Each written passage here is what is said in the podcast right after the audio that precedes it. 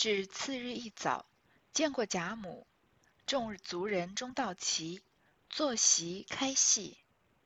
贾母高兴，又见今日无远亲，都是自己族中子侄辈，只便衣长装，只便衣长装出来，堂上受礼，当中独设一榻，迎枕靠脚，迎枕靠背，脚踏俱全，自己歪在榻上。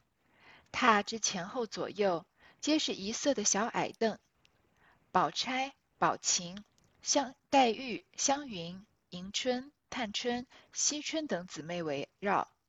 因贾扁之母也带了女儿喜鸾，贾琼之母也带了个女女儿四姐儿，还有几房的孙女儿，大小共有二十来个。贾母独见喜鸾和四姐儿生得又好。说话行事与众不同，心中喜欢，便命他两个也过来榻前同坐。宝玉却在榻上脚下与贾母捶腿。前面不是说贾母的生日一办就要办好几天吗？第一天是宴请王公贵族，第二天是宴请达官贵人，然后到第四、第五天的时候呢，是宴请自己贾家的这个自己的人聚聚会。所以这一天啊，就是相当于是家宴了。贾母啊，一早看到族人都到齐了，就要开始开戏，要有唱戏的戏班子来了。然后今天呢，又没有远亲，都是自己族中的子侄辈，就是贾母最喜欢的这些小辈们。所以她穿的呢也比较日常，就便衣长装出来，不像前面在宴请皇亲贵族的时候还要按品大装，对吧？那人也比较累，然后还有很多这个虚与委蛇啊，比较客套一些。那跟自己家的人嘛，就。穿的也很随意，然后说话态度啊什么都很放松，就是贾母最喜欢的场合。在堂上受礼，那毕竟还是生日礼，还是要受的。然后在当中呢，独设一榻，贾母啊就坐在榻上面，上面啊迎枕、靠背、脚踏俱全，就是应该是很舒服的。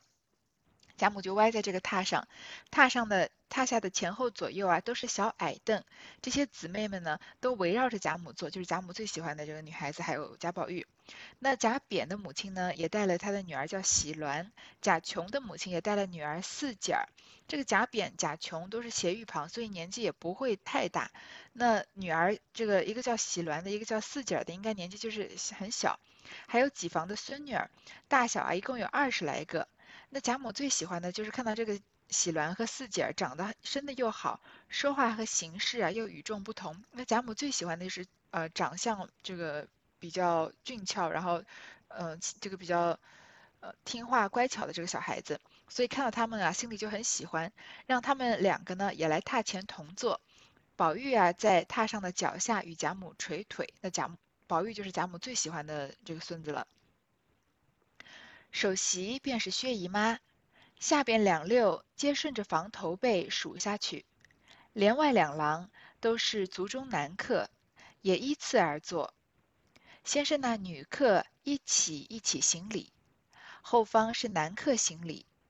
贾母歪在榻上，只命人说：“免了吧。”早已都行完了，然后赖大等带领众人。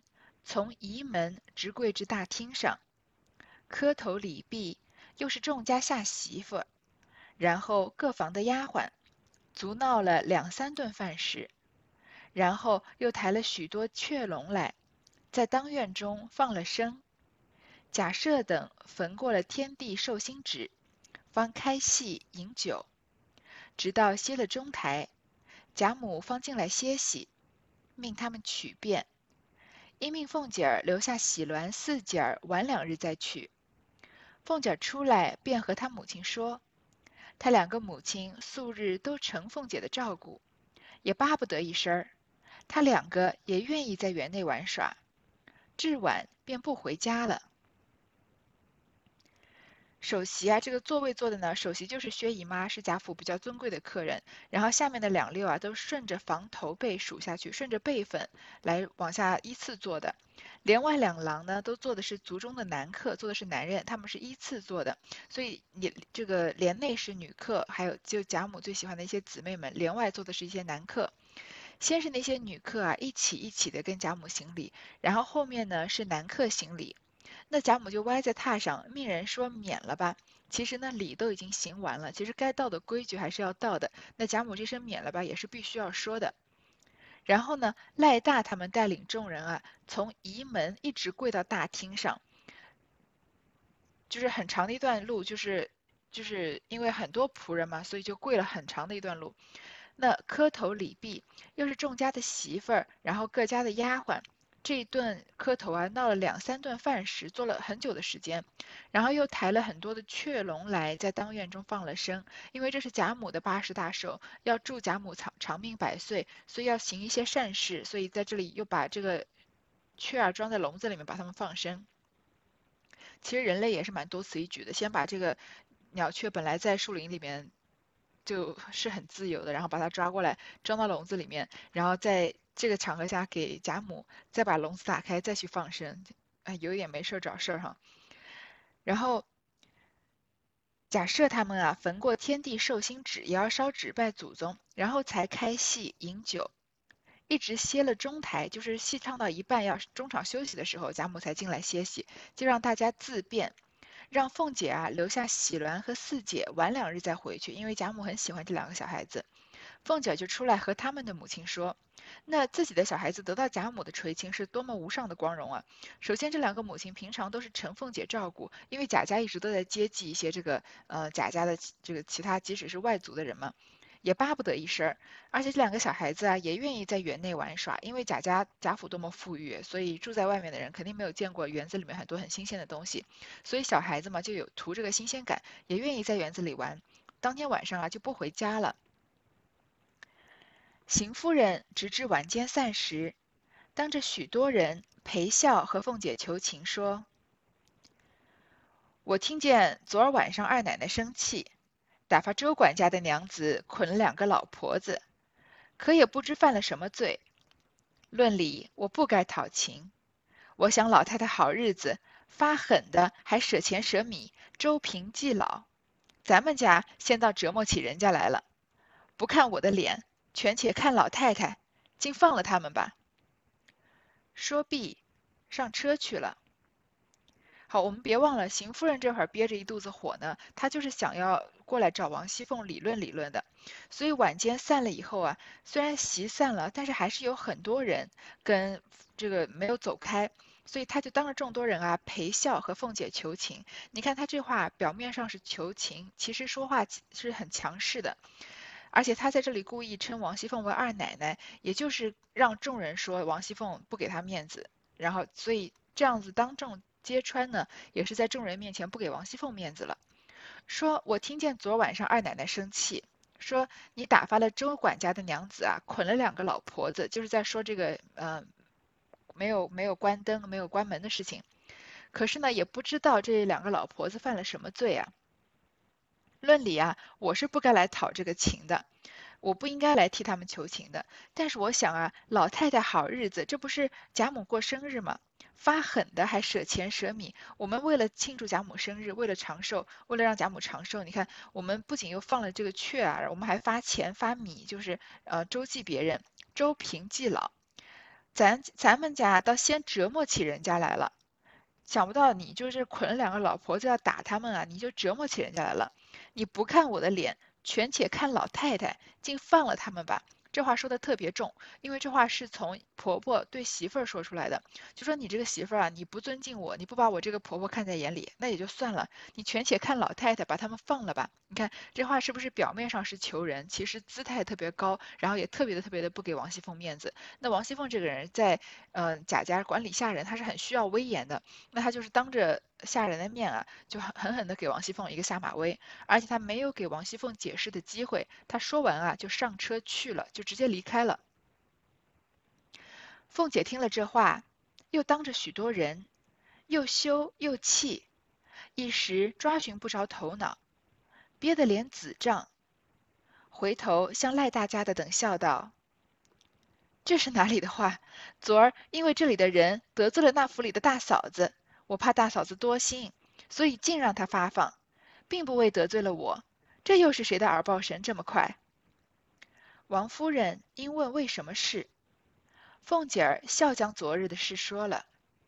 尤氏也笑道：“连我并不知道，你原也太多事了。”凤姐儿道：“我为你脸上过不去，所以等你开发，不过是个理。就如我在你那里有人得罪了我，你自然送来来敬我，凭他是什么好奴才，到底错不过这个理去。这又不知谁过去，没得现钱儿，这也当做一件事去说。”王夫人道：“你太太说的是，就是真哥儿媳妇儿也不是外人，也不用这些虚礼。老太太的千秋要紧，放了他们为是。”说着，回头便命人去放了那两个婆子。凤姐听到受到这一番羞辱啊，她听这个话，而且是当着很多的人，这王熙凤最不能抹开的就是面子，她又羞又气。一时啊，抓寻不着头脑，为什么邢夫人突然之间来这里这样发难呢？就为了两个婆子的事情，她憋得脸紫胀。回头啊，还因为很多人还看着这个事情，需要王熙凤本人来收场。她回头向赖大家的笑着说：“这是哪里的话？昨儿是因为这里的人，这个园子里面的人呢，得罪了那府里的大嫂子，她得罪了尤氏。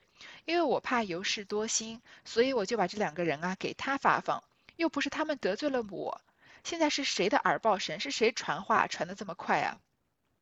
王夫人就问是什么事，凤姐还勉强的笑着将昨天的事说了。尤氏也笑道：“说连我并不知道，你原也太多事了。”哎，尤氏这里绝对就是给人插了一刀了。你看，你这里看王熙凤已经是很抹不开面子了，所以她这里尽量还维持着一个贵族的闺秀的一个端庄，笑着说把这件事情。还是比较呃想要把他这个插科打诨的这样混过去，但是说我还是怕这个大嫂子多心。那尤氏这里她虽然也是笑着说，但她这个笑里面绝对有藏刀了。说连我都不知道，我不知道你做了这么多事情，你原也太多事了。这里就是把自己跟王熙凤撇得干干净净了。我前面说吧，王熙凤和尤氏因为尤二姐的事情。这友谊的小船是说翻就翻了。这个船翻了以后呢，本来尤氏已经不想把这个事情闹大，这会儿邢夫人在当面发难王熙凤啊。如果凭着尤氏本以前那个温柔的性格和她跟王熙凤很亲近的这个呃感情啊，她应该是帮着王熙凤说话的。这里就不仅没有帮王熙凤说话，反而相当于是暗暗的又踩了她一脚了。凤姐就继续说呢，说我为你脸上过不去，因为他们不是得罪你吗？所以我等你开发，不过是个礼，这是礼数的原因。因为你想想看，如果我在你们那里，在宁国府那里有人得罪了我，那你肯定会把你那边得罪我的奴才来送来给我啊。所以将心比心嘛，凭他是什么好奴才，不管是什么好人，到底错不过这个礼去。我这一切啊都是按礼法办事的。这又不知道是谁过去这个嚼舌根，没得现钱儿去跟人献殷勤，把这种事情也当成一件事来说。这王夫人说呢，你太太说的是，邢夫人说的对啊，就是真哥儿媳妇儿也不是外人，那不就是宁国府的人吗？那荣国府和宁国府就是一家。贾珍的媳妇儿，呃，就是尤氏了，她也不是外人，不用这些虚礼。说老太太的千秋要紧啊，还是今天还是贾母的生日呢，放了他们比较好。说着呢，就回头命人去放了那两个婆子。凤姐由不得越想越气越愧，不觉得灰心转悲，滚下泪来。因赌气回房哭泣，又不使人知觉。偏是贾母打发了琥珀来，叫立等说话。琥珀见了，诧异道：“好好的，这是什么缘故？那里等那里立等你呢？”凤姐听了，忙擦干了泪，洗面另施了脂粉，方从琥珀过来。贾母因问道：“前儿这些人家送礼来的，共有几家有围屏？”凤姐道：“共有十六家有围屏，十二架大的，四架小的炕屏，内中只有江南甄家一架大屏，十二扇大红缎子缂丝满床户。”一面是泥金百寿图的，是头等的；还有粤海将军乌家一架秋纹的，还罢了。贾母道：“既是这样，这两架别动，好生搁着，我要送人的。”凤姐答应了。那王熙凤这么要强的人，经过这件事情啊，她就越想越气越愧，就又生气又羞愧，不觉得呢，又灰心转悲，就慢慢就悲从中来，觉得我为了你们贾家操持这么多事情，结果邢夫人在这里众人面前不给我面子，还把我讲成这个样子，就不禁不禁啊滚下泪来。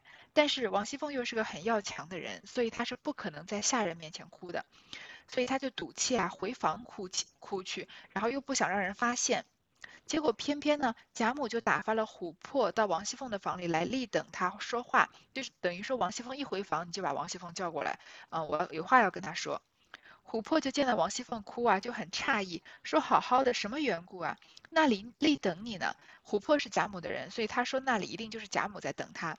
那凤姐听了呢，就赶快擦干眼泪，又要洗脸，又要施了脂粉，才同琥珀过来，因为不可能就哭着去见贾母嘛，这样不合礼数。原来贾母就是问他说，之前送礼来的人有几家有违品，那凤姐就告诉他，凤姐对于这个账的事情是非常清楚的，所以这么这么呃，可以说随便的一个问题，这么。神来一笔的问题，就是有多少人有违聘啊？你看凤姐都答得多好，说一共有十六家有违聘，十二家大的，四家小的抗评。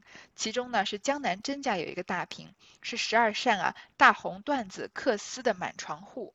满床户我们前面已经说过了，就是呃一个典故，就是在说呃一个这个唐朝名将叫郭子仪，他过六十。六十大寿的时候，他的这个七个儿子八个女婿啊都来祝寿，因为他们都是朝廷里的高官，所以他们手里都拿着护板，所以他们拜寿的时候把护板就放满床头，所以就是一个满床户，就是说明一个人家啊不仅有钱还有权势，比较福禄昌盛这样的一个形容。所以它上面这个围屏上面画的是满床户。另外呢，还有就是粤海将军乌家有一架秋纹的还罢了。具体我也不太清楚秋纹是什么样的一个纹路啊。不过贾宝玉的一个丫鬟也是叫秋纹的，应该是一种反正就是喜庆的这个图样吧。贾母就说啊，既然这样，那那两架就别动，要好生搁着，我要拿去送人的。所以送礼来了再转送呢，可能就是自古以来就有的习俗。别人送你的东西，然后因为很多有一些东西是摆设嘛，所以不拿出来不拿出来摆，就原样的放在盒子里面，等到下面有人有什么事情的时候再送给别人。就好像我们过中秋节，马上要过中秋节了，这别人送的月饼啊，有时候也是，啊，你送了我，我送他，最后送了一圈，可能又送回自己手里那样子。鸳鸯呼过来，向凤姐面上只管瞧，引得贾母问说。你不认得他，只管瞧什么？鸳鸯笑道：“怎么他的眼肿肿的？所以我诧异，只管看。”贾母听说，便叫进前来，也去着眼看。凤姐笑道：“才觉得一阵痒痒，揉肿了些。”鸳鸯笑道：“别又是受了谁的气了不成？”凤姐道。谁敢给我气受，便受了气。老太太好日子，我也不敢哭的。贾母道：“正是呢，我正要吃晚饭，你在这里打发我吃，剩下的你就和甄媳、甄儿媳妇吃了。你们两个在这里帮着两个师傅替我捡佛豆儿，你们也积积寿。前儿你姊妹们和宝玉都捡了，如今也叫你们捡捡，别受我偏心。”忽然啊，鸳鸯过来，就向着凤姐面上只管瞧，就一直看着王熙凤的脸，就引得贾母就问说：“你这么仔细看她干嘛？你不认识她呀？”鸳鸯就笑着说：“啊，我怎么看她眼睛肿肿的，所以觉得有点奇怪，就一直看着。”贾母一听说呢，就叫进前来，叫王熙凤过来，也去着眼看，也在这看她。凤姐就笑着说：“啊，我是因为刚刚觉得有一阵痒痒，所以揉眼睛揉肿了一点。”那鸳鸯就笑着说：“啊，你别又是受了谁的气了不成？”凤姐呢就赶快撇清说：“谁敢给我气受啊？其实是我受了气。老太太的好日子，今天是贾母生日啊，我也不可能在这一天哭的。所以王熙凤这个要哭也要躲到自己房间里去哭。首先不能给下人看到，第二个给下人看到以后自己就没有这个威严来管下人。另第二个呢就是嗯。”就是贾母的生日，如果她当着下人的面哭啊，也是不合礼数的，因为是一个喜庆的日子嘛。说到这个管教下人要有威严啊，我最近在看呃这个《鹿鼎记》的书，然后其中就是已经比较偏后面的情节，讲到这个韦小宝啊带兵去打俄罗斯人。那韦小宝他就是一个不学无术的，呃，很很会很会混的人。他在扬州嘛，出生于青楼，然后不知不觉也就混到了一个大官做。他打他带兵打俄罗斯的人的时候呢，因为就是对方的将领啊已经被他们制服了，那他不仅没有，然后这个将领呢就是死也不投降。不投降，那韦小宝就下令呢，不要杀他，而是把他全身的衣服都扒光，然后再把他放回自己的这个国自己的城城市的城门里内。那他的手下就问他说，为什么要这样子？呃，对这个将领，为什么不要么就杀他们，要么就招降吗？为什么要把他衣服扒光，羞辱他，还但是还把他放回去呢？韦小宝就说啊，他他们这个俄罗斯的这座城啊，他们还没有攻下来，接下来他们还要去攻这个城，所以把这个将领放回去，这个将领就还会依然当。这个守城的将领，如果他们在攻城之前把这个将领杀了，那他们城内很快就会就推举一个新的将领。所以把这个将领放回去，但是把他的衣服扒光了放回去呢，那所有的这个下人看到他就会自然会看低他一眼。那接下来这个将领再指指兵打仗、带兵打仗的时候呢，就慢慢慢的没有威信了。所以从而一个军队的这个士气也会涣散。从这些小的情节上面来看啊，就是这个韦小宝啊，虽然没有读过什么书，但是。应该也算是一个比较有谋略的一个奇才了，用兵的一个奇才了。所以王熙凤这里她也哭，要哭也是要躲到自己房间哭的。另外一方面也是因为贾母生日，不能当众哭起来。那贾母就说啊，正是呢，我要吃晚饭，说你们在这儿啊打发我吃，首先伺候我吃完饭了，然后剩下的呢，你就和真儿媳妇吃了，你和尤氏把饭吃了，然后我这里有两个师傅在替我，呃，你在这里帮着这两个师傅啊，替我捡佛豆儿。捡佛豆是什么？我们下一位下一段就说到了，说你们也积积寿，因为是贾母的生日嘛，贾母又是个长寿的老人，那个那个年代活到八十岁算是很长寿了。那你替我捡福豆，你们也积积寿。之前呢，你姊妹们和宝玉都捡了，这样你们也捡一捡，就不要说我偏心了。说话时先摆上一桌素的来，两个姑子吃了，然后才摆上荤的。贾母吃毕，抬出外间，尤氏、凤姐二人正吃。贾母又叫又叫把喜鸾、四姐二人也叫来，跟他二人吃毕，洗了手，点上香，捧过一升豆子来。两个姑子先念了佛偈，然后一个一个的捡在一个钵箩内，每捡一个念一声佛。明日煮熟了，今日在十字街结寿缘。贾母歪着听两个姑子又说些佛家的因果善事。好，正在说话间呢，就先摆上一桌素的来，因为贾母不是才说了吗？这里有两个师傅在替我捡佛豆呢。然后这两个姑子啊，就先吃了两个尼姑，然后吃完之后才摆上荤菜。那贾母吃完之后呢，抬出外间，让尤氏和凤姐儿吃。贾母啊，又要叫把喜鸾和四姐儿也叫过来，跟他们两个人吃毕。吃完呢，洗了手，点上香，捧过一升豆子来。这两个姑子啊，先念了佛偈。这佛偈啊，就是，嗯，这个诵经的一个宋词，就是佛法的意思。一些这个佛教的教义，比如说我们前面说到的这个薛宝钗帮大家科普的这个“菩提本无树，明镜亦非台，本来无一物，何处惹尘埃”啊，这个就是佛偈。然后呢，把这些豆子啊，一个一个的捡在一个钵箩里面，每捡一个呢，就念一声佛，说明日煮熟了。令人在十字街结寿缘。他们这个豆子本来不是煮熟了可以吃的吗？那这些豆子不是普通的豆子，是类似于这种开过光的豆子。因为这些姑子捡了一个就念一声佛嘛。那煮熟的豆子就是可以吃了。那他们就把这个呃煮熟的豆子还开过光的豆子啊，在这个十字街的这个路口送给分送给路人或者分送给那些需要食物的人，这样呢以求天寿，这样就叫做就叫做结寿缘了。然后呢，贾母就歪着听两个姑子又在说一些佛家的因果善事。鸳鸯早已听见琥珀说凤姐哭之事，又和平儿前打听的缘故。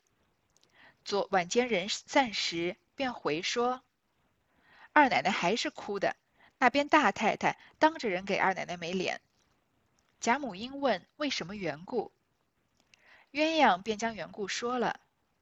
贾母道。这才是凤丫头知礼处。难道为我的生日，由着奴才们把一族中的主子都得罪了也不管吧。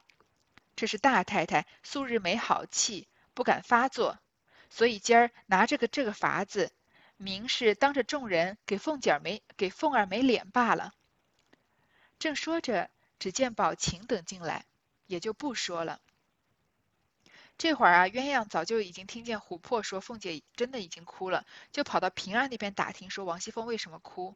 等到晚上人散了以后啊，他就去跟贾母说，说二奶奶还是哭的，她不是这个眼睛痒揉肿的。那边的大太太啊，当着人给二奶奶没脸，就把邢夫人呃不给王这个当场给王熙凤下马威的事情跟贾母说了。